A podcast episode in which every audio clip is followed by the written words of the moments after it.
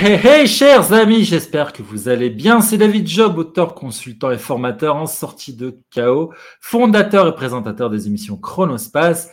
Vous êtes de plus en plus nombreux à nous suivre sur nos différentes plateformes. Merci beaucoup pour votre fidélité, ainsi que vos remarques et feedbacks bienveillants qui nous aident à vous offrir du contenu avec encore plus de valeur.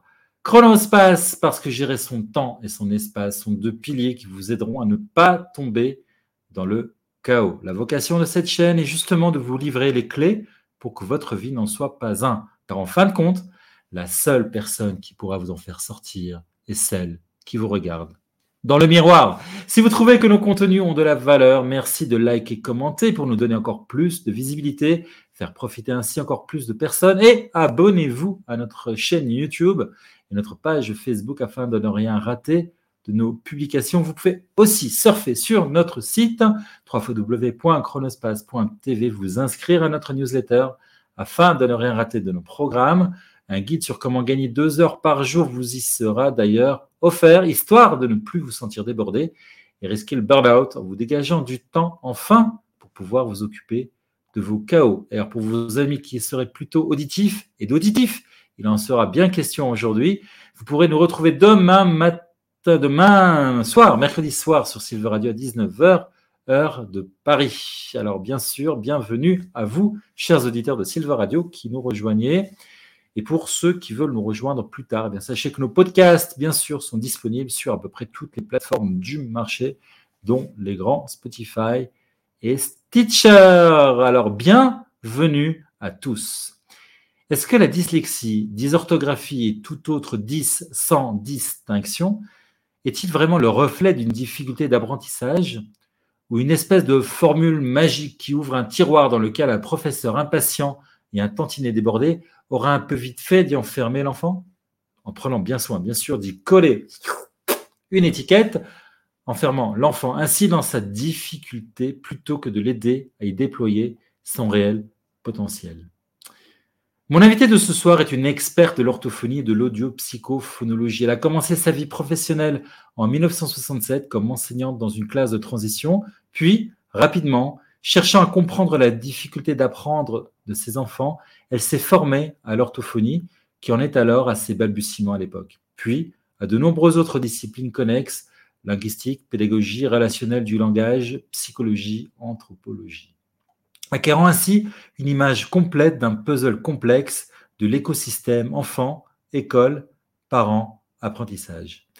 Mais c'est surtout sa rencontre en 1991 avec le docteur Alfred Tomatis, père de l'audiopsychophonologie, qui va révolutionner sa pratique et lui permettre de sortir de la dyslexie des milliers d'enfants en associant l'audiopsychophonologie à l'orthophonie. Le fait que des enfants arrivent au collège sans savoir lire la révolte et elle refuse d'assister sans rien faire à la pandémie de dyslexie, dysorthographie et autres dys qu'elle voit augmenter chaque année. Convaincue qu'il s'agit plus d'un challenge à relever que d'un fléau à constater, elle décide d'utiliser la puissance d'Internet pour partager son expertise et son expérience à un plus grand nombre possible de parents, d'enseignants et de professionnels de l'enfance pour aider davantage d'enfants à apprendre à lire et à écrire avec succès. Grâce à son programme de formation en ligne, suivi par des centaines de parents et d'enseignants, le confinement en 2020 et ses Zooms a déconnecté de la structure scolaire organisée, personnalisée, voyant ainsi des super mamans complètement perdues et désespérées face à la dyslexie, dysorthographie de leur enfant. Alors, elle décide de les aider en les accompagnant individuellement. Un programme d'accompagnement simple, radical et surtout rapide, puisque les enfants sont libérés de la dyslexie dysorthographie en moins de six mois. J'ai l'immense plaisir d'accueillir dans le studio Chronospace celle qui est déjà surnommée la super nanny de l'orthographe ou la terreur des rangeurs de tiroirs. J'ai le plaisir de recevoir Daniel Segas. Bonsoir!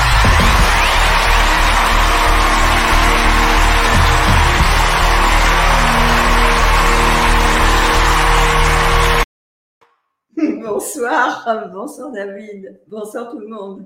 Bonsoir Daniel, un grand, grand, grand avec nous. Une présentation très longue, mais je pense que bah, c'est à, l'échelle de, la personne que nous recevons ce soir. Tu le mérites bien, toute cette présentation.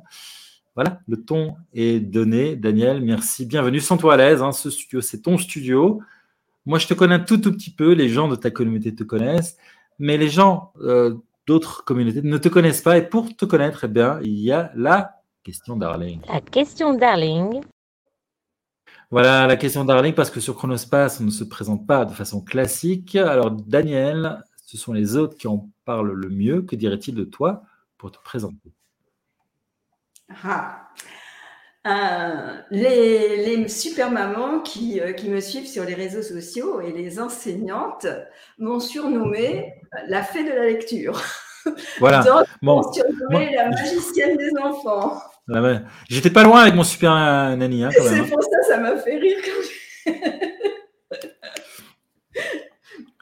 Donc magicienne, la fée, ça, ça donne l'idée aussi quelque part du bien et de, de, l'efficacité que tu apportes, puisque ça paraît magique en fait. Ouais, oui, euh, beaucoup de, mamans me disent qu'après avoir regardé des, vidéos, pas, en ayant suivi ma formation, mais simplement par les vidéos qu'elles trouvent sur ma chaîne YouTube ou sur ma chaîne euh, ou sur ma page Facebook Aimer lire écrire, rien qu'en regardant les vidéos, elles ont pu aider leur enfant à se libérer de leurs difficultés, euh, soit même d'écriture, de lecture, d'orthographe. Et beaucoup disent que je suis, euh, que je suis, comment? Il y en a une maman qui m'a dit l'autre jour que j'étais la personne au monde la plus gentille et la plus bienveillante et généreuse. Moi, ça fait plaisir. Voilà, donc c'est très pouvoir être présenté par les autres parce que je ne dirais jamais ça de moi-même. Voilà, on a un petit peu tendance à toujours diminuer. Voilà, hein, voilà donc, merci à ces super mamans d'avoir donné des super qualificatifs à notre super magicienne Danielle. Voilà, ce soir. Donc le ton est donné, on va avoir beaucoup de bienveillance, effectivement, beaucoup de pas de magie, mais de choses, on va dire, bon, de bon sens en fait, parce qu'il n'y a pas de magie, bien sûr. Euh, il n'y a pas de truc, c'est essentiellement du bon sens. On va avoir du bon sens par opposition peut-être aussi à de la fatigue de certaines personnes ou euh, des solutions faciles. Euh, on va voir un petit peu tout ça. Ça va être un petit peu le débat euh, ce soir. mais je voudrais, pour qu'on fixe un petit peu les choses, eh ben, présenter la question pour les nuls. La question pour les nuls. Voilà, parce qu'on parle beaucoup de dyslexie, dysorthographie et autres 10. Alors, je te confie ici, Daniel, la rédaction du tome, la dyslexie pour les nuls. Tu écrirais quoi? Déjà, j'aurais envie de dire que c'est pas forcément ce que l'on croit qui sont nuls. ouais, bien sûr. Euh, oui, je dis ça parce que vous comprendrez pourquoi. tu comprendras. Ouais, non, bien sûr. Non, mais ce que je dis à chaque fois, parce que quand je pose la question, évidemment, je fais toujours référence, comme tout le monde l'a bien compris, à cette série de 15 jaunes for Dummies. Oui. Et tout le temps, la réponse classique, évidemment, c'est mais, mais, euh, mais d'abord, les gens sont pas nuls. Alors, on sait que les gens sont pas nuls. Je sais. L'intention de la question, c'est par rapport à l'édition. Et euh, loin de moi, bien sûr, de juger les gens ou de classer les gens en nuls. Et je pense que tout le monde avait bien compris. Et Daniel, tu avais bien compris aussi Moi, personnellement, j'avais très bien compris. J'ai eu envie de répondre ça et vous comprendrez pourquoi plus loin. Voilà, alors, suspense ce soir, Daniel. Donc, voilà, donc. Donc, si j'avais si j'avais à écrire le fameux euh, livre sur la dyslexie, la intitulé La dyslexie pour les nuls, euh, qu'est-ce que la dyslexie? En gros, c'est ça que ça veut dire. Donc, qu'est-ce que la dyslexie? Eh bien, c'est tout simplement le fait d'avoir une difficulté à lire et à comprendre ce qu'on lit. Ouais, alors c'est deux choses différentes en fait. Hein. Je pense que c'est important de le signaler. Parfois, on dit que l'enfant n'arrive pas à lire, il lit pas bien. Ça ne veut pas dire qu'il est dyslexique, puisque il faut deux conditions. Dans ce que tu disais, je le signale ici, et tu, confirmeras bien sûr. C'est non seulement qu'on n'arrive pas à lire, mais qu'en plus qu'on ne comprend pas ce qu'on lit, parce qu'on peut avoir des enfants qui comprennent très bien ce qu'ils lisent, même s'ils sont plus lents. C'est ça que tu, veux dire. Hein? Bah, ce que je veux dire, c'est que euh, le but de la lecture, c'est de comprendre ce qu'on lit. Et que la dyslexie, dans les faits, la personne a du mal à lire et à comprendre ce qu'elle lit. Ce qu'il faut savoir, c'est qu'il y a des personnes qui peuvent euh, ne pas comprendre ce qu'elles lisent alors qu'elles lisent bien. Non pas, elles font pas d'erreur parce que ça se manifeste comment dans les faits en fait, la dyslexie? Ça se manifeste par des confusions, une lecture qui peut être hachée, par des confusions de lettres, liées à des confusions euh, dit visuelles ou auditives. Visuelles, ça va être la confusion, par exemple, des, lettres B et D, euh, P et le P et le Q, euh, le N et même le U. Des, des, omissions de mots, des substitutions de mots, des hésitations, des sauts de ligne même quelquefois. Voilà, ça peut être ça. Et, et donc, donc quoi? Qu'est-ce qu'on dirait dans un livre euh, Ouais, qu'est-ce qu'on dirait? On a, on a, défini le concept, voilà. on définirait déjà, donc ça tu as très bien fait, on a bien compris. Euh, ouais. Euh, ça peut être un livre tout femme aussi. Hein. Donc comment ça, se, comment ça se manifeste et puis et pourquoi la différence qu'il peut y avoir entre un enfant qui est au début de la lecture, il va faire ce genre d'erreur, et la différence, ce qui est dit aujourd'hui, c'est que c'est un trouble durable de l'apprentissage de la lecture. Voilà, un trouble spécifique et durable. Durable, durable. Durable, durable dans le discours officiel. Durable dans le discours officiel, ça veut dire qu'il perdure tout au long de la vie. Donc il faut savoir que la, dyslexie, le, le, concept, le terme existe depuis les années 1880 euh, qu'il a euh, dans la littérature scientifique, que la dyslexie, euh, il y a beaucoup, beaucoup, beaucoup d'études et de recherches qui ont été faites et qui sont faites, et qu'au jour d'aujourd'hui, on en est à une certaine définition, mais que cette définition n'est pas définitive, parce que tout ce qui est, tout ce qui est, on va dire, qui fait objet, tout objet scientifique est appelé à évoluer. Bien sûr, par définition, sinon c'est plus scientifique.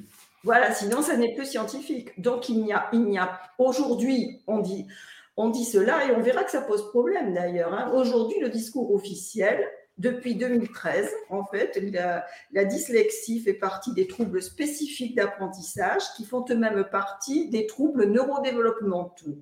Donc, ce concept de trouble neurodéveloppemental a été introduit en 2013 et un truc. Oui, c'est récent. Et parce que moi, je me suis. Puisque, comme tu l'as dit en me présentant, je suis donc orthophoniste, moi, depuis 1972. Et en 1972, on ne disait pas que la dyslexie était un trouble neurodéveloppemental et on ne disait pas qu'elle perdurait tout au long de la vie. Résultat, Personnellement, je ne, je ne gardais euh, les enfants en rééducation. Ce terme-là, je ne, je ne l'aime pas non plus, parce que pour rééduquer, il faudrait qu'il y ait eu éducation et il faudrait qu'on rééduque une fonction euh, que l'on a, euh, dont on a perdu l'usage. Ouais. voilà. Mais là, la difficulté d'apprendre à lire, et euh, pour un enfant, eh ben, il ne sait pas lire et il n'a jamais su lire et il, présente juste une difficulté à apprendre. Donc, est-ce qu'on le rééduque ou est-ce qu'on l'éduque? Bon, ça c'est. un débat intéressant, ouais. Ce terme-là en question. Euh, et donc, euh, ce que je voulais aujourd'hui, aujourd'hui donc les troubles neurodéveloppementaux existent dans la, sont apparus dans, le livre statistique, dans le manuel statistique euh, des troubles mentaux, qui est la, Bible qui sert de référence pour établir un diagnostic. Ça s'appelle le DSM, le DSM 5.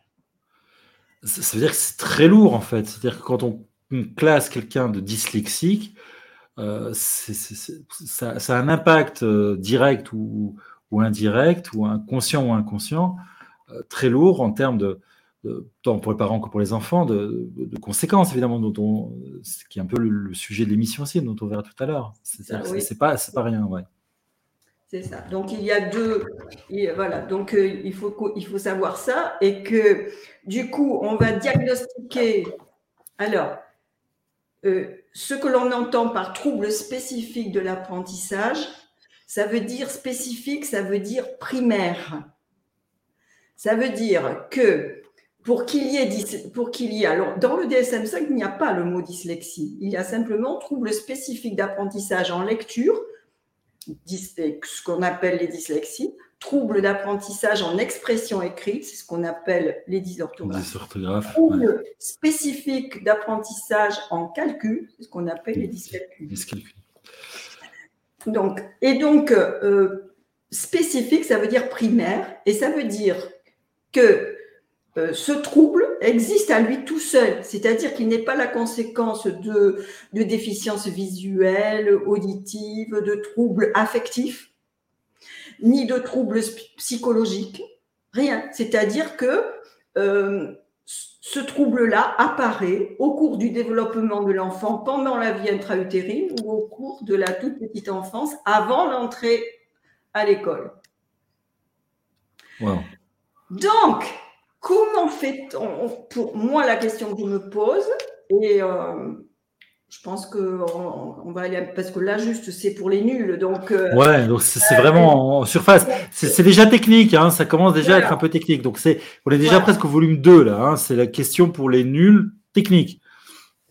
Ben, c'est-à-dire que si on veut, si on veut dire c'est quoi la dyslexie, ben, il faut dire la définition que donne, que donne ce manuel statistique des troubles mentaux qui a été euh, qui est conçu par une poignée de psychiatres américains.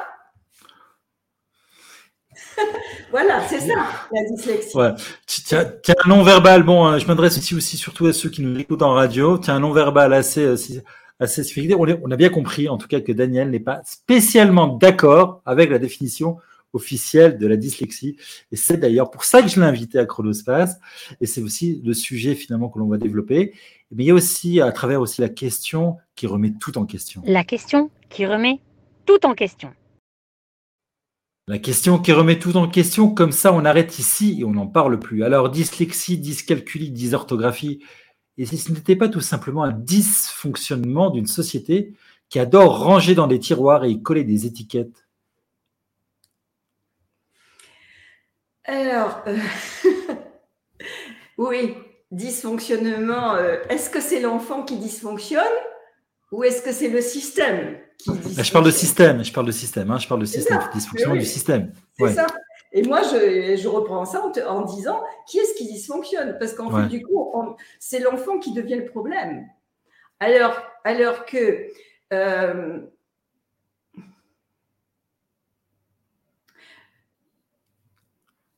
en fait, euh, le fait de. Le fait de de classer comme cela, de mettre des étiquettes, et de mettre dans des, donc dans des boîtes. On pense que l'on va avoir la recette pour pouvoir, euh, pour pouvoir aider. Le manque de chance, c'est que là, c'est un trouble durable d'apprentissage. Ah. Donc, on, peut, on, ne peut pas aider. On ne peut juste que euh, étiqueter. Ensuite, donc on, on va exclure du système pour pouvoir inclure avec la loi de l'inclusion de 2005 alors, oui. Alors justement, cette loi, on n'est peut-être pas, bon, personnellement, je ne suis pas familier avec ça, peut-être que expliquer aux gens qui nous regardent ce que c'est que cette loi d'inclusion 2005. La loi d'inclusion, c'est que tout, euh, tout, enfant a le droit d'aller d'être scolarisé, euh, même s'il est handicapé.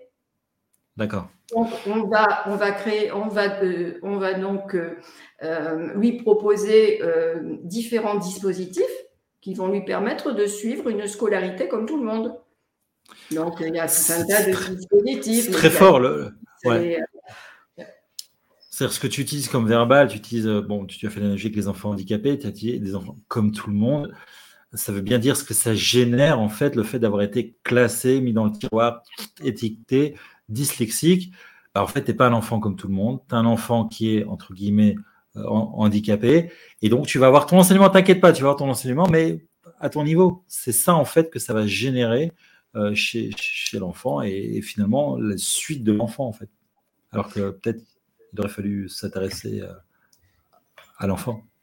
Et c'est-à-dire que le fait de le fait de d'étiqueter, finalement, ça arrange qui? Ça arrange pas l'enfant. Non. Arrange le système qui ne se remet pas en question au niveau de la formation des enseignants, au niveau de changer de, complètement de système qui est, euh, qui est obsolète. Le fait de, de, l'enseignement de masse a nécessité en fait un type d'enseignement euh, mutualisé où chaque un enfant de, de, tel âge doit être dans telle classe en train de faire la même chose avec les mêmes enfants, avec les enfants de son âge, avec une, une personne euh, qui a décidé, avec un programme qui a été décidé, etc., qu'il doit suivre.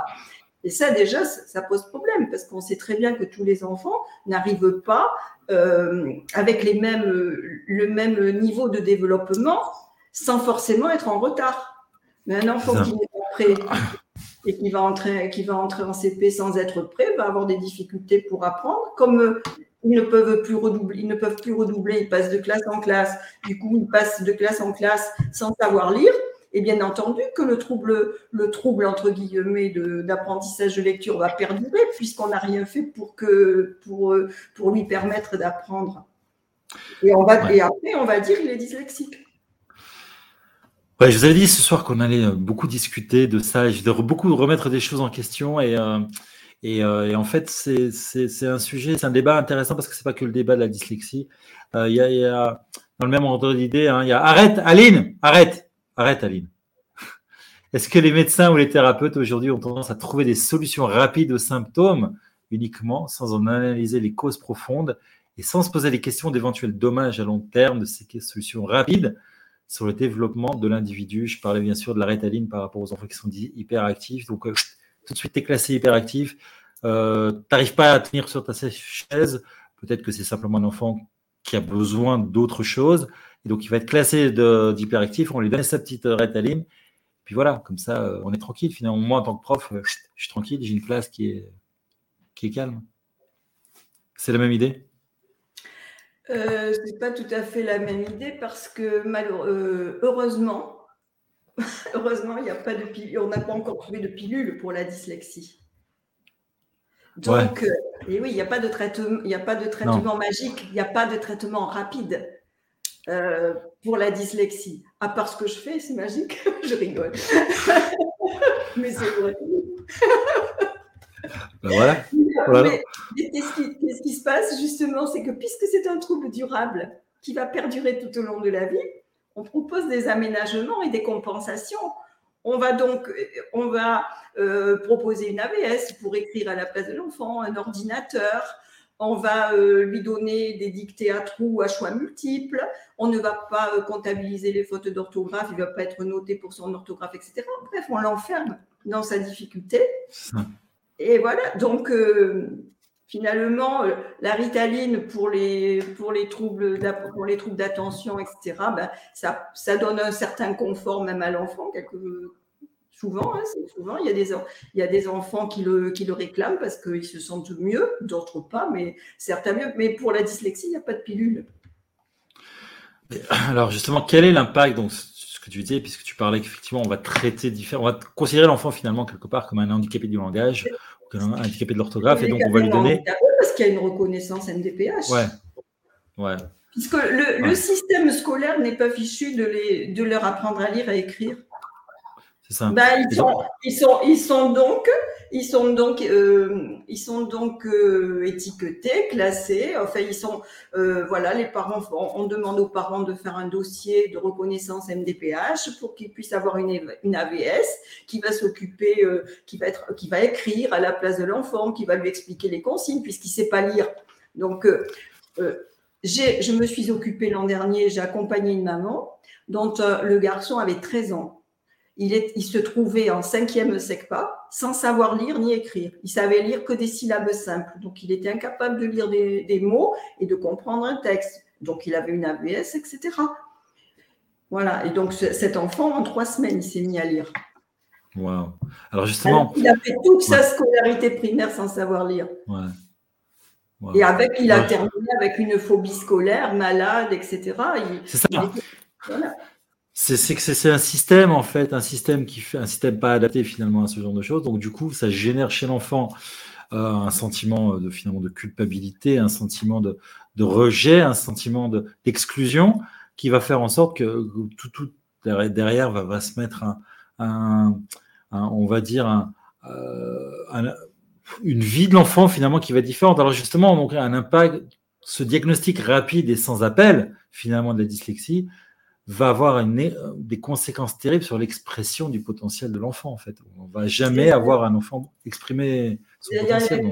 rapide, pas forcément, parce qu'il y a des orthophonistes qui ne veulent pas porter de, encore, hein, qui, ne, qui, ne, veulent pas porter un diagnostic rapide. Justement, elles attendent de voir, il y a le temps, mais en fait, c'est l'école derrière, parce que dès que l'enfant a une difficulté pour apprendre, tout, de suite, on dit aux parents, oh, il faut l'amener chez faire un bilan chez un orthophoniste parce qu'il est sûrement dyslexique. Dès, dès, voilà. Et donc, sur le potentiel, bien sûr, ça a un effet sur le potentiel de...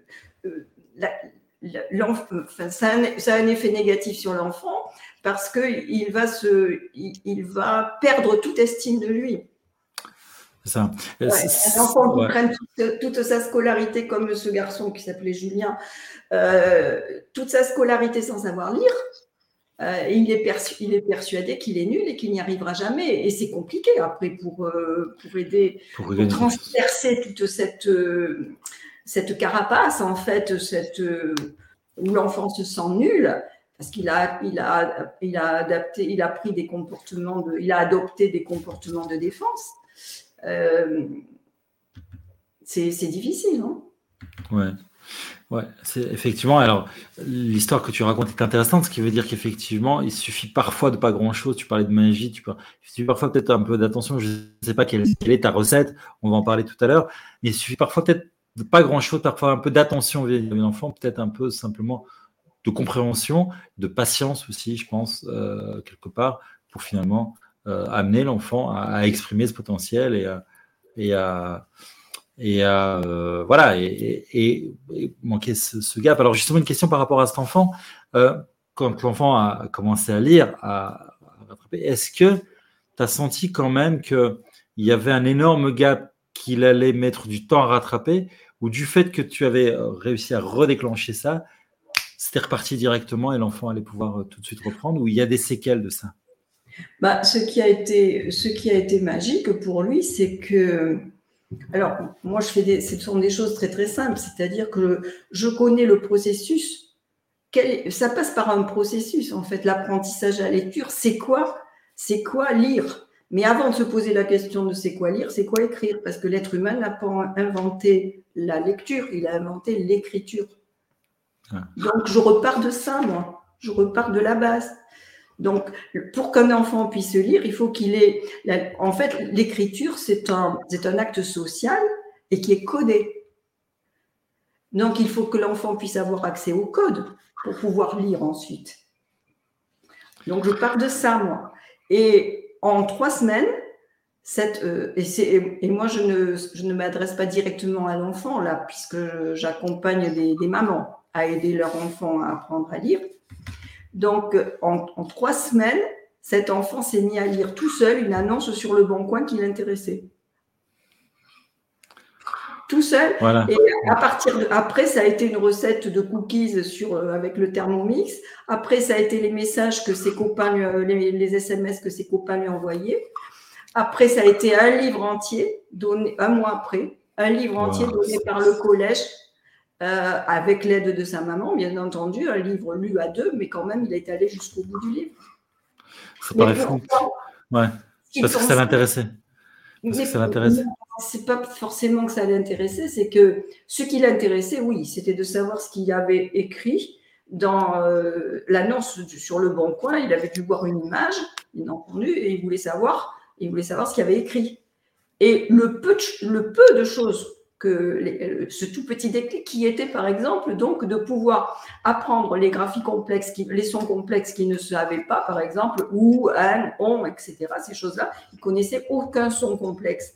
Donc le fait d'apprendre à comment s'écrit un son et ensuite reconnaître dans une syllabe quels sont les sons qui composent une syllabe. Rien que ça, ça a donné le déclic parce que pendant, pendant toutes ces années, il avait quand même appris certaines choses mais il était persuadé qu'il n'y arriverait pas. C'est ça. Alors, en plus, ça paraît tout simple. On parlait, euh, on parlait en début d'émission de, bon sens, en fait. Ça paraît le, bon sens dans, toute sa, pure définition. Et, euh, et donc, ça, c'est une première chose, c'est que parfois, il suffit simplement de bon sens et peut-être simplement d'écoute aussi, peut-être par rapport. Il y a des enfants, simplement, ils n'ont pas le déclic tout de suite et ça vient avec le temps. Mais euh, il y a de la patience qui se met derrière. Peut-être que les mamans ont plus de patience que certains professeurs. Ah, possible parce qu'en fait, il y, a des, il y a des conflits. Hein. Il y a le, avec, avec Julien, c'était c'était le conflit. Il ne voulait pas travailler avec ça. Je l'ai fait, je fait travailler moi avec des lettres mobiles, c'est-à-dire qu'on écrit le son sur un seul carton, ou c'est sur un carton, ou c'est sur un carton, etc. Et donc euh, il fallait qu'il les reconnaisse. ensuite des petites dictées de syllabes sans signification, sans écrire à la main, juste avec des, lettres mobiles. Les cartons. Voilà. Et, euh, et, donc, pour, ah, et lui, comme il y avait un conflit, euh, il était en opposition. Il, était tellement persuadé qu'il n'y arrivait pas. C'est pas qu'il voulait pas, c'est qu'il était persuadé que c'était pas possible. Et donc, il ne voulait pas être confronté à sa nullité. C'est pour cela qu'il refusait. Et ce que j'ai fait avec lui, c'est comment je comment le déclic avec lui, c'est que je lui ai donné à lire des petites des blagues. Et dans une, dans une des blagues, il y avait le mot con. Et là, il a, adoré. il a vu qu'on pouvait lire autre chose que les trucs idiots qu'on leur donne sur les livres. Voilà. voilà. Donc, si vous voulez un truc bête, prenez pas un truc bête, prenez un truc plutôt con. Voilà. Mais euh, euh, ouais, alors c'est ça. En fait, je pense que c'est peut-être finalement quelque part la, chose la plus terrible de ce que tu, tu racontes ici. C'est pas finalement comment on arrive à, c'est comment on arrive à se défaire de, se défaire d'une mauvaise image de soi, se défaire de, penser qu'on est complètement nul et qu'on n'y arrive pas. Et c'est ça finalement les, obstacles qui font au développement euh, de, l'expression de, son excellence.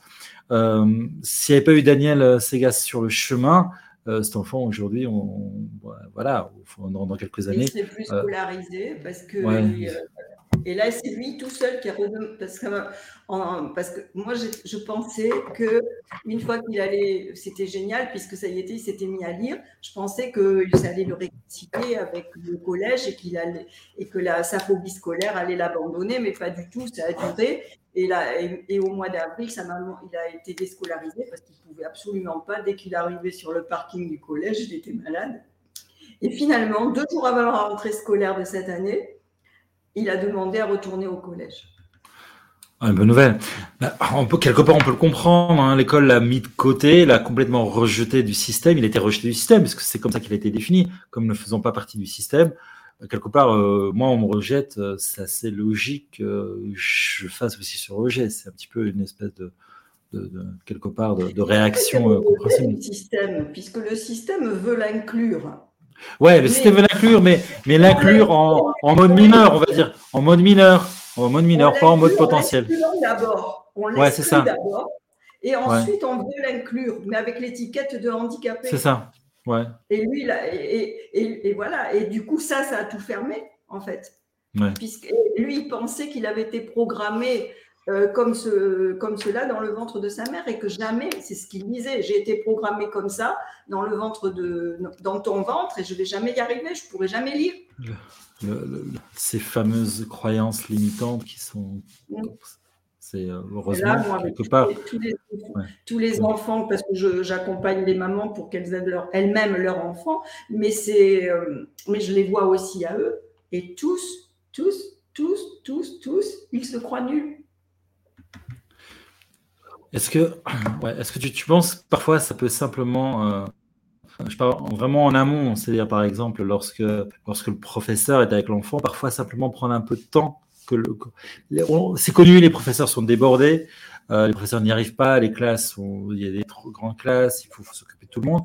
Parfois peut-être prendre cinq minutes de plus avec un enfant qui paraît, entre guillemets, plus en retard, euh, permettrait justement d'éviter de tomber dans, dans, dans, dans, ce travers où on se rend compte que les conséquences sont terribles. Le, font, le problème, c'est qu'ils ne savent pas comment s'y prendre. Ouais. Il y, il y, en a qui le font. Mais si c'est, quelque, si c'est pour refaire les. En fait, il faut repartir à la base. Moi, j'ai, j'ai fait, une, une j'ai, fait un dessin avec une structure d'engrenage de roues de roue dentées et pour, pour montrer le processus d'apprentissage à la lecture. Mais l'enfant, à l'école, on commence par apprendre à lire. Et donc, les deux premières roues que j'ai fait de l'apprentissage, qui sont celles de la de la de l'association de ce qu'on appelle le phonème graphème, l'association comment on écrit un son, et ensuite identifier ces sons dans une syllabe et pouvoir transcrire cette syllabe. C'est ça qu'il faut faire. C'est tout simple, mais c'est la base et, c'est magique. Ouais, voilà. Alors, on donnera tout à l'heure en fin d'émission, on donnera le lien vers, vers justement ta page Facebook où on pourra donc justement avoir, j'imagine que ce genre de matériel figure sur ta page. C'est une, c'est quelque chose qui est accessible euh, comme ça. Comme quoi, parfois. Je l'explique dans des, dans des masterclass ou un stage euh, virtuel de, de 5 jours. Je fais des défis dyslexie, dysorthographie. Voilà, voilà. Et Daniel Sega, c'est la personne qui va révolutionner les problèmes d'orthographe en France. il est temps parce que franchement, parfois, ce qu'on voit sur certains postes, voire même de personnes assez influentes, c'est parfois terrible. Bon, et je dis, euh, je dis pas ça, moi, je, ne suis pas une orthographe terrible, mais c'est parfois plus par, rapidité que. Bon, j'ai pas à m'excuser, de toute façon, j'ai une orthographe qui est nulle, c'est pas grave. Et donc, j'irai voir sur le site de Daniel Sagas comment corriger mon orthographe. Bon, alors, euh, la question que je voulais te poser, en fait, qui était la suivante, tu y as répondu. Ma question, c'était par rapport à la marche arrière. Si on pouvait faire marche arrière, oui, c'est un phénomène qui est réversible. Et ça, je trouve, c'est la nouvelle peut-être la plus géniale de cette soirée.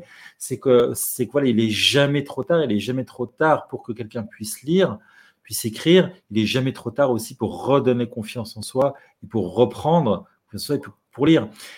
Pour, je voulais rebondir un truc par rapport à ce que tu disais tout à l'heure, par rapport, on, parlait euh, par rapport à l'intérêt en fait que, que, l'enfant il s'est mis à lire parce que parce qu'il y avait quelque chose qui l'intéressait. Il a commencé à, lire une recette, parce que sûrement qu'il était gourmand, etc.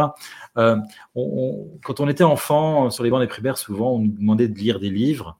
Et, euh, en fait, parfois, il faut bien reconnaître que les livres parfois proposés, ce n'était pas spécialement les plus passionnants. Donc, il y a un manque de motivation aussi là-dedans. Euh, tu penses peut-être que si on, allait plutôt vers le, vers le choix de l'enfant dans ce qu'il veut lire, dans un cadre évidemment, euh, primaire, ça pourrait aussi peut-être quelque part résoudre, on, arriverait à mettre une motivation chez l'enfant qui a peut-être pas aujourd'hui? Oui, mais déjà, euh, quand ils, quand ils écrivent ou quand ils lisent, en fait, c'est quelque chose qui est au programme, qui est obligé, bien entendu, bien entendu qu'il faut laisser l'enfant. L'important, c'est que l'enfant sache lire. Après qu'il lise ou qu'il ne lise pas, ça n'est pas un problème. On peut être le. L'important, c'est qu'il sache lire.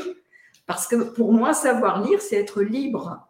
Je peux trouver des réponses à mes questions dans les livres, etc. Quoique maintenant, avec Internet, ils arrivent à trouver des réponses à leurs questions. Mais euh, il faut savoir lire quand même, ou alors dans des vidéos. Mais on peut peut-être peut-être pas tout avoir dans des vidéos, je ne sais pas. Mais oui, bien, mais tu vois, quand j'ai euh, quand j'ai commencé euh, ma vie professionnelle, je disais dans une classe de transition à l'époque, et que j'ai enseigné avec la pédagogie freinée. Freinet, c'était un pédagogue donc du début du XXe et qui, a, euh, qui avait créé l'imprimerie à l'école. Et voilà, imprimer, c'est donc écrire en premier. Et à partir du moment où on écrit, bien sûr qu'on on va lire. Ça se fait tout seul, en fait, lire. Et bien entendu que l'on va aller lire des choses qui nous intéressent. C'est certain. Et donc, il avait, euh, et moi je l'avais fait aussi avec mes, élèves, on, a, communiquait avec d'autres, avec d'autres, euh, des élèves d'une autre école et d'une autre région. Donc, ils écrivent. Il y avait aussi le journal de classe, il y avait des, conférences, euh, on allait visiter, on sortait de l'école, on allait visiter, faire des, visites, euh, différentes euh, sortes de, visites. Et ensuite, les enfants faisaient une exposition et travaillaient entre elles à chercher des documents, etc. Donc, c'était vivant. C'était, les enfants étaient acteurs. Du coup, bien sûr que oui, ils étaient motivés. C'est ça. Et après, voilà, moi, je pense que l'important, c'est que, que, ça ait du sens. Ouais. Voilà. C'est une belle leçon. Ouais, finalement, euh, freiner, il a tout fait sauf freiner, il a au contraire accéléré. Mais euh, ouais, tu parlais tout à l'heure, euh, tu disais une phrase qui, qui, qui, est, qui est bien, c'est que lire, hein, c'est euh, être capable d'avoir des livres, c'est la liberté. Ce sont deux mots qui se ressemblent et c'est pas pour rien d'ailleurs qu'ils se ressemblent. C'est parce qu'effectivement, il y a la, la liberté dans les livres, c'est s'évader, euh, être capable de lire, bah, c'est pouvoir justement aller voir ailleurs, découvrir d'autres mondes, s'intéresser à d'autres choses et donc ouvrir son esprit aussi vers autre chose plutôt que d'être mm. enfermé. Donc, euh, tout un tas de mondes possibles en fait qui s'ouvrent à un enfant une fois qu'il a ce déclic, ce déclencheur et, euh, et, surtout un soulagement aussi quelque part pour les parents. Euh, Alors, euh, Daniel, tu as une grande expérience d'orthophoniste derrière toi. Quelle est l'histoire la plus inspirante de ta carrière? Justement, euh, l'histoire la plus inspirante, et finalement, euh, ça n'est pas par rapport à la dyslexie, ça n'est pas un enfant, un enfant dyslexie, avec une dyslexie. Je voulais dire, faire la différence aussi entre avoir une dyslexie et être dyslexique. Euh, parce que avoir une dyslexie, ça n'est pas ce qui me définit. Alors que quand je dis je suis dyslexique, c'est quelque chose qui me définit et, et identifier l'enfant à son trouble encore une fois, c'est le limiter, c'est le mettre dans une case. Et hum, alors qu'il n'est pas ça. Justement, si on veut lui permettre d'exprimer tout son potentiel, il faut commencer par arrêter de dire qu'il est dyslexique. Donc, bref, cette petite fille dont je vais vous parler, voilà l'histoire la plus extraordinaire de ma carrière. C'est alors que je travaillais donc euh, euh, avec l'audiopsychophonologie, euh, je recevais des enfants qui et que j'avais associé à l'orthophonie. Je recevais euh, des enfants qui avaient une dyslexie, des orthographies, des retards de langage, etc. Mais euh, beaucoup d'autres, des adultes, euh, des enfants qui avaient d'autres difficultés. Et là, un jour, c'était à l'île de la Réunion, parce que j'ai vécu 25 ans à l'île de la Réunion, des parents m'ont amené une petite fille qui avait deux ans. Elle était dans les bras de, dans les bras de sa maman elle était inerte, cette petite fille. Elle ne bougeait pas. Elle, avait tout son, son, point gauche, le, son point gauche fermé, l'œil gauche fermé. Et euh, elle, elle, pleurait pas, rien quoi. Elle était inerte. C'était euh, un légume entre guillemets. Et euh, donc je, me suis, euh, j'étais, ils étaient debout, moi j'étais devant, je regardais cette petite fille. Quand j'ai vu tout son côté gauche fermé, euh, je lui ai dit, mais pourquoi tu as ton petit poing fermé comme ça, toi? De quoi tu as peur? Boum Elle a ouvert ça, elle a ouvert son poing. Les parents m'ont regardé, moi j'étais toute surprise aussi, et finalement j'ai proposé donc de, de faire une stimulation neurosensorielle auditive. Euh, donc, c'est ce qu'on appelle la méthode, la méthode euh, qui est une stimulation avec un casque particulier relié à un appareil aussi qui permet euh, de revenir à l'écoute intra-utérine avec la voix de la maman. Alors, qu'est-ce qui s'est passé? En fait, et qu'est-ce qui s'est passé au bout de 15 jours de stimulation comme cela neurosensorielle Quand ils sont revenus, on a arrêté trois semaines et quand ils sont revenus, j'ai oublié de dire que la petite n'avait pas de dents. Elle ne tenait pas sa tête, rien. Elle était légume. 15 jours, on arrête trois semaines, ils reviennent. Toutes les dents étaient en train de sortir en même temps. Oh, ça va faire mal d'un côté. Elle pleurait. Oui, ça faisait mal. elle pleurait. Elle avait du pu qui sortait par le nez, par les yeux, partout. Et puis petit à petit, elle s'est mise, euh, on a fait une stimulation encore pendant euh, une semaine et c'était deux heures par jour. Et donc moi, je restais avec la maman. La maman aussi euh, portait, portait le casque, elle, elle, écoutait du Mozart, des chants grégoriens. Et la petite, la voix de la mère, filtrée pour, comme, elle, comme on l'entend in utero, à travers le liquide amniotique. En fait, l'enfant entend la voix de sa mère qui, qui lui revient par la transmission osseuse et comme euh, il l'entend en fait à travers, à travers l'eau, euh, l'eau est filtrée et on entend que les fréquences aiguës, donc ça donne euh, un style comme ça. Et ça, c'est le rythme de la langue en fait. C'est-à-dire que la musique de la langue s'intègre neurologiquement dans le système nerveux de l'enfant et ce rythme, c'est déjà la, la syntaxe, en fait, la grammaire du système. Parce que euh, quand on parle, on respire. On parle, la machine à parler, c'est la même que la machine à respirer. Donc, on est obligé de reprendre notre respiration. Et pour cela, on ne coupe pas nos phrases, nos, les, euh, comment, on coupe pas les, les mots dans la phrase. On les coupe par groupe de mots significatifs. Et du coup, cette musique de la langue s'intègre neurologiquement et ensuite, quand l'enfant vient au monde, les mots vont venir se poser sur cette musique qui préexiste. Et donc, euh, donc elle, elle, écoutait, elle écoutait la voix de sa mère. Et euh, qu'est-ce qui s'est passé? C'est que elle avait commencé, elle, elle, commençait à tenir sa tête. Elle avait ses jambes aussi qui commençaient, elle commençait à faire le pas quand on la tenait euh, sous les bras. Et tout ça, ça s'est fait en deux semaines, plus trois semaines, plus une semaine. Un mois et demi, waouh. Qu'est-ce qui s'était passé? Pourquoi, pourquoi est-ce qu'elle avait ce, pourquoi est-ce qu'elle était comme cela à deux ans? En fait, pendant euh, quand sa mère était, était enceinte, pendant la vie intra-utérine, la maman a perdu son frère dans un accident de moto. Et euh, la maman a eu un choc, euh, un choc émotionnel violent. Et lors d'une échographie, on a vu que le fœtus ne se développait pas. Et donc les, les médecins ont proposé un avortement thérapeutique que le papa, parce qu'ils ont dit que si le fœtus, que, si elle, que si elle vivait, elle serait un légume. Et donc le, le, papa a, refusé, a dit ben, Moi, je garde mon légume, et il a refusé l'avortement. Euh, un papa de, qui était d'origine indienne, La Réunion, et qui donc, pour lui, avoir un enfant c'est à La Réunion que j'avais fait des études d'anthropologie pour comprendre le milieu dans lequel je vivais, parce qu'en fait, les représentations que l'on a, c'est les, représentations culturelles, tout ce que l'on pense, en fait, tout cela influe sur le, développement de l'enfant. Et donc là, on a dit, si cet enfant vit, ce sera un légume. Qu'est-ce qui s'est passé?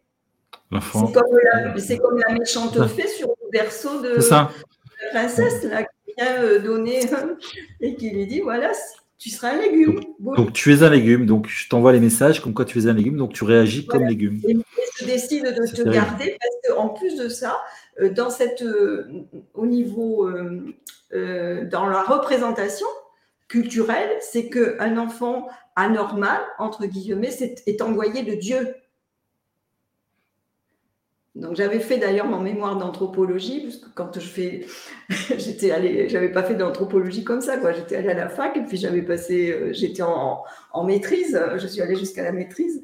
Et mon le mémoire, c'était, euh, c'était justement la représentation de la maladie chez des personnes qui pratiquent la religion tamoule, parce que je voulais comprendre ma place dans cette représentation euh, du monde qu'ils avaient, quelle était ma place, moi, de, de thérapeute occidentale, dans, euh, dans euh, le soin, en fait. Puisque Alors, je fais...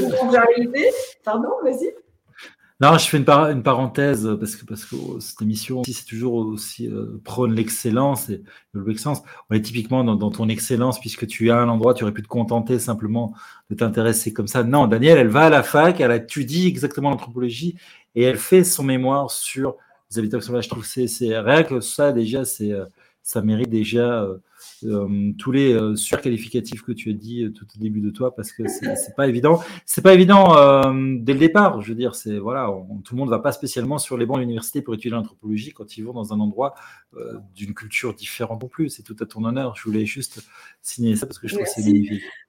Quand je suis arrivée à la Réunion, j'avais fait donc en fait une fois que j'ai été orthophonie, quand j'ai enseigné, que j'ai cherché à comprendre la difficulté d'apprendre, je suis partie me former en orthophonie. Après, orthophonie, ça a été comprendre, euh, comprendre la difficulté. C'était l'orthographe qui, me posait difficulté. Moi, la lecture, ça m'a jamais posé de difficulté. En une année, c'était terminé les rééducations de dyslexie avec les enfants. Quelquefois deux ans, mais jamais plus. Et quand je suis arrivée à la Réunion, c'est là, c'était, euh, j'aurais pu les garder toute leur scolarité, que ça n'aurait sûrement pas suffi. Il y avait plein de, plein de choses. Il y avait la langue, il y avait les représentations, euh, il y avait plein, plein de choses. C'est pour cela que je, que je suis allée euh, me former, enfin, étudier en anthropologie justement pour mieux connaître le monde dans lequel je vivais et, comprendre les difficultés de l'enfant à l'éclairage de, des représentations du monde. Et j'avais fait aussi psycho avant. Donc, bah, il y a un truc, il y a un truc que t'as pas fait. Je me suis il y a un truc que tu n'as pas fait par hasard, non? Oui, là. Ah, d'accord. voilà, c'est bien, il y a encore beaucoup de choses à faire.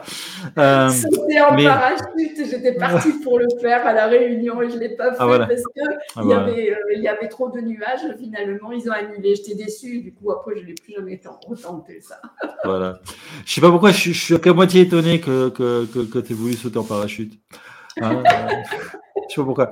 Mais euh, ceci, dit, non, mais, euh, mais non, euh, blague à part, c'est ce qui te donne aussi ton approche systémique et le fait aussi que tu as développé cette réflexion, te posant les bonnes questions à un moment donné par rapport à cet enfant, avoir le, le bon réflexe, le bon langage et t'intéresser aussi à ces différentes méthodes, à, je disais en début d'émission, une espèce de systématique, une systémique comme ça qui permet non pas d'envisager un enfant comme un problème, surtout pas, mais d'envisager l'enfant comme un élément de quelque chose beaucoup plus grand et surtout beaucoup plus loin, puisqu'on parle ici de vie intra-utérine et que tu as compris qu'il fallait déclencher ça, euh, déclencher un, quelque chose qui avait été perdu et que tu as réussi à le remettre en place. Si j'ai bien compris, c'est ce qui s'est passé. C'est-à-dire que tu as recréé une condition qui avait.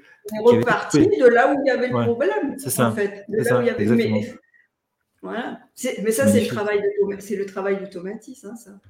C'est magnifique, c'est magnifique. Euh, C'est très inspirant, c'est magnifique. C'est une très, très, très belle histoire, Daniel. Merci beaucoup de si on peut, chez un, là, le truc c'était ça, c'est que si c'est possible, chez un enfant qui était, euh, qui était pronostiqué devant rester à l'état de légume, alors chez un enfant qui, soi-disant, a un trouble neurodéveloppemental acquis au cours de son, tout- de- des premières années de vie, alors c'est pas possible ça? Bah ouais, c'est ça. Hein? Hein? Ça suffit les tiroirs, sortez les tiroirs. Non, ça suffit, balancez vos tiroirs.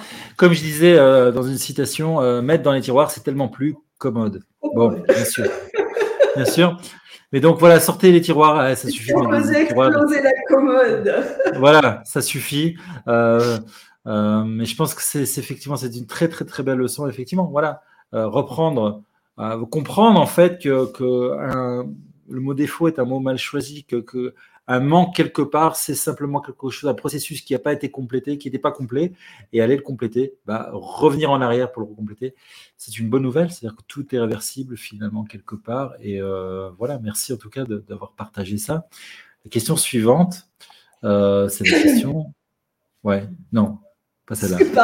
La question- super-héros.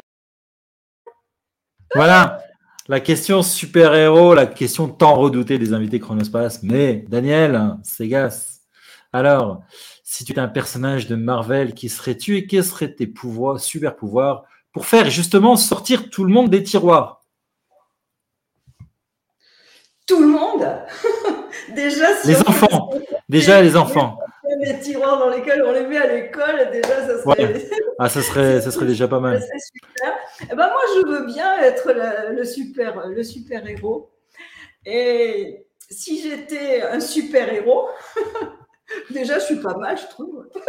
Ouais, c'est ce que j'allais dire. C'est ce que j'allais dire. C'est très bien. C'est très bien. Euh, j'allais dire, en soi, déjà, ce que tu as fait, euh, donc, tu me parles de cette histoire, de cette fille, tu parles des histoires de Julien, c'est déjà en soi euh, euh, une, belle, une belle manifestation d'un super-héros. C'est pas pour rien que tu étais surnommé la fée et la magicienne, finalement, un super Daniel, quoi. Ouais, ça, c'était gra- c'est grâce à, grâce à Alfred Tomatis. ça. Ouais. Ouais. Mais si j'étais un super pour faire sortir les enfants de, le- de leur tiroir, eh ben, j'aurais le pouvoir de transformer leurs parents. Ah, sympa. J'aurais le pouvoir de transformer leurs enseignants. J'aurais le pouvoir de transformer euh, oui, les adultes qui s'occupent d'eux. Et je leur enlèverai leur peur à ces adultes. Parce qu'en fait, c'est ça.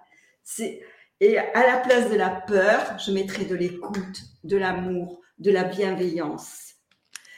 Euh, je leur permettrai de revenir des petits-enfants pour rigoler, pour s'amuser avec leurs enfants au lieu de leur dire travaille, travaille, travaille, lis, mais lis, je te dis de lire. Et c'est Daniel Pénac qui disait le verbe lire, on ne supporte pas l'infinitif, c'est comme le verbe aimer. Mais aime, mais aime-moi, je te dis de m'aimer. C'est pas possible. Le verbe lire, c'est pareil. Mais l'important, c'est quand même de savoir lire. Donc, voilà ce que je ferais. Je crois que je transformerai les adultes, mais en fait, c'est toute la société qu'il faudrait que je sois capable de transformer d'un seul coup de baguette magique. Eh ben voilà. Tu sais ce qu'il te reste à faire, Daniel. Mais je pense que les micro-transformations que tu as opérées, je pense que quelque part, c'est un petit peu ça. Hein. J'ai travaillé sur l'écosystème et non pas travaillé sur un élément de l'écosystème, envisagé, non pas, on disait tout à l'heure, mais je crois que c'est ce qui revient un petit peu dans cette émission.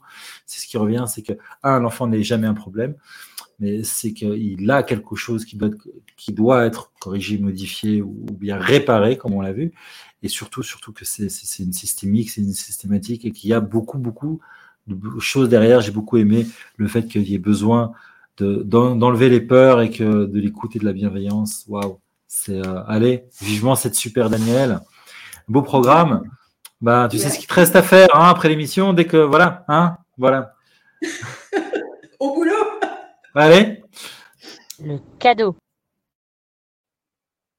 Alors, euh, traditionnellement à la fin de cette émission, Daniel, je propose je propose, l'invité propose ce qu'il peut euh, contribuer de par son expertise à améliorer le monde en, offrant quelque chose. Alors Daniel, tu, que, voulais-tu, euh, que veux-tu, que proposes-tu euh, à ceux qui nous regardent et qui nous écoutent?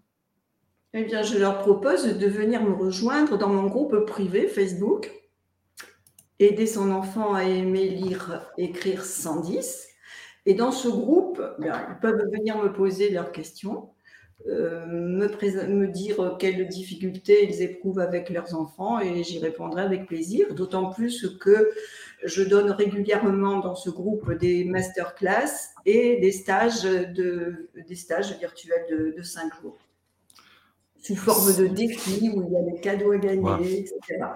Génial Voilà, n'attendez plus là, allez Qu'est-ce que vous attendez? Voilà alors, vous tapez donc https Facebook, vous allez sur Facebook, vous allez dans les groupes, vous regardez aimer lire et écrire, lire et écrire les deux avec deux E l'un derrière l'autre. Et puis vous répondez à quelques questions, j'imagine, comme pour rejoindre les groupes. Et puis, euh, et puis en fonction des réponses, il y a deux, questions, à répondre, dire pourquoi on veut rejoindre le groupe, est-ce qu'on est un parent ou un enseignant, et puis voilà, c'est tout. Voilà, et si les gens ne savent pas écrire, ils ont besoin de...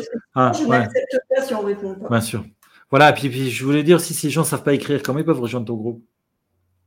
Ah. ouais, bon, d'accord. Ah, ça, voilà. Pour ça, ça fera l'objet d'une autre émission. Ok. voilà, c'était pour, euh, bien sûr, la plaisanterie. Alors, euh, merci en tout cas, parce que c'est un beau cadeau. On se rend bien compte, effectivement, que, que, tu apportes énormément de choses par, par un raisonnement parfois tout à fait euh, simple, en se posant les bonnes questions et en, euh, réfléchissant euh, parfois out of the box, comme on dit. On arrive à la fin, euh, après, après, après près d'une heure d'émission. Daniel, il y a un dernier, dernier, dernier message que tu aurais envie de livrer ici? Oui, écoutez vos enfants, arrêtez d'écouter vos peurs.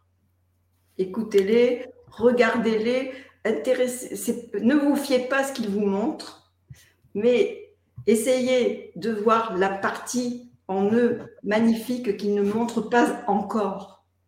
Et attendez-vous à tout. Ils peuvent vous surprendre. Croire, croire au potentiel de l'enfant et donner beaucoup d'amour. Et croire au potentiel de l'enfant et en son propre potentiel, parce que moi je vois en accompagnant des mamans qu'elles ne croient pas non plus en elles. Donc euh, déjà, si on n'a pas d'estime de soi, comment est-ce qu'on peut aider son enfant à développer sa propre estime de lui-même? C'est un message magnifique, un message plein d'espoir, un message aussi très prometteur et euh, voilà un message qui j'espère en tout cas va être diffusé par le plus grand nombre puisque je vous rappelle aussi en fin d'émission ce partage altruiste. Je vous propose, chers amis qui avaient regardé l'émission, qui avaient écouté, s'il y a quelque chose, un message que, qui vous a particulièrement euh, marqué, s'il y a quelque chose dans ce que Daniela a dit qui vous a particulièrement euh, impressionné, que vous avez envie de partager, vous avez envie de dire à vos amis, euh, tiens, ça c'est excessivement inspirant ou ça va peut-être t'aider, etc. N'hésitez pas, mettez dans les commentaires, bah, taguez votre ami et puis mettez dans les commentaires aussi le message. C'est une façon aussi pour nous de relier l'information, de parler au plus de personnes possible. Je vous rappelle, plus on est à créer un monde meilleur, et bien plus ce monde meilleur deviendra une réalité. Merci beaucoup, Daniel. Merci pour, euh, pour, euh, pour cette émission. Merci pour tout ce que tu fais. Merci pour tout ce que tu apportes au monde. Euh, voilà. Merci beaucoup, Daniel. Merci à toi de m'avoir invité, vraiment. si je peux apporter ma petite contribution, c'est avec grand plaisir. Eh ben, ça a déjà été fait, je pense, déjà ce soir. Et eh ben, on va continuer, on va partager tout ça. Merci beaucoup, Daniel. Bye. Merci. Voilà, donc Daniel, qui apporte énormément euh, par, par, simplement en redonnant de l'espoir et redonnant surtout la capacité euh, bah, à ces personnes, à ces enfants qui parfois se retrouvent coincés parce qu'ils ont été étiquetés, rangés dans un tiroir en disant qu'ils ne savaient pas qu'ils étaient dyslexiques alors qu'ils avaient peut-être simplement quelque chose d'autre derrière, euh, avec ces, deux histoires inspirantes qu'on a développées. Euh, Vraiment, euh, merci beaucoup d'avoir été avec nous. Alors, euh, ce que je retiens donc aussi de ça, c'est les messages, euh, c'est de croire en soi, croire au potentiel, bien sûr, de l'enfant, croire aussi au potentiel en tant que parent, en tant que maman ou papa, croire aussi nous-mêmes à nos potentiels et au potentiel de l'enfant pour pouvoir lui transmettre ce, cette possibilité de, des nouveaux possibles et d'aller vers, finalement vers l'infini. Et arrêter d'avoir peur et s'écouter, bienveillance, beaucoup d'humour. Alors, euh, puisque nous partons ce partage altruiste, et eh bien pour une fois, je voudrais aussi faire un autre partage altruiste, une fois n'est pas coutume, à mon tour de partager une info. Euh, voilà. Alors, c'est juste euh, Tania Pierre, une étudiante en tourisme et événements qui est à la recherche d'un stage pour sa deuxième année de master. Elle présente son CV de façon originale et ça, euh, c'est ça qui m'a plu, c'est ça qui m'a qui a attiré l'œil. Euh, une courte vidéo la présente, donc c'est rapide, c'est très très rapide même, et c'est très original, très efficace. Je vous propose sa vidéo CV là en fin d'émission juste avant le jingle, et si vous pouvez l'aider, n'hésitez pas à la contacter directement. Ça vous rapportera, à mon avis, plus que ça va vous coûter. Merci beaucoup à vous tous d'avoir été nous, avec nous ce soir. J'espère que vous avez passé un excellent moment, que ces clés, que ces échanges, que tous ces événements qui vous ont été euh, relatés, eh bien, vous aideront à progresser, vous aideront aussi à revenir vers vous ou vos amis à sortir du chaos. N'hésitez pas à partager avec nous. Si vous aimez euh, aussi, bah, likez, partagez, diffusez. Je vous rappelle aussi, euh, taguez vos amis. Et voilà, en attendant donc aussi, euh, bah voilà, on se retrouve nous la semaine prochaine euh, pour une émission euh, bah, où on va un petit peu lâcher prise sur la performance à outrance avec une invitée tout à fait inspirante qui va nous inviter à sortir du chaos en rentrant dans le flow. voilà, soyez avec nous au rendez-vous et d'ici là, bah, revoyez votre orthographe. Bye bye, merci beaucoup d'avoir été avec nous ce soir. Bye.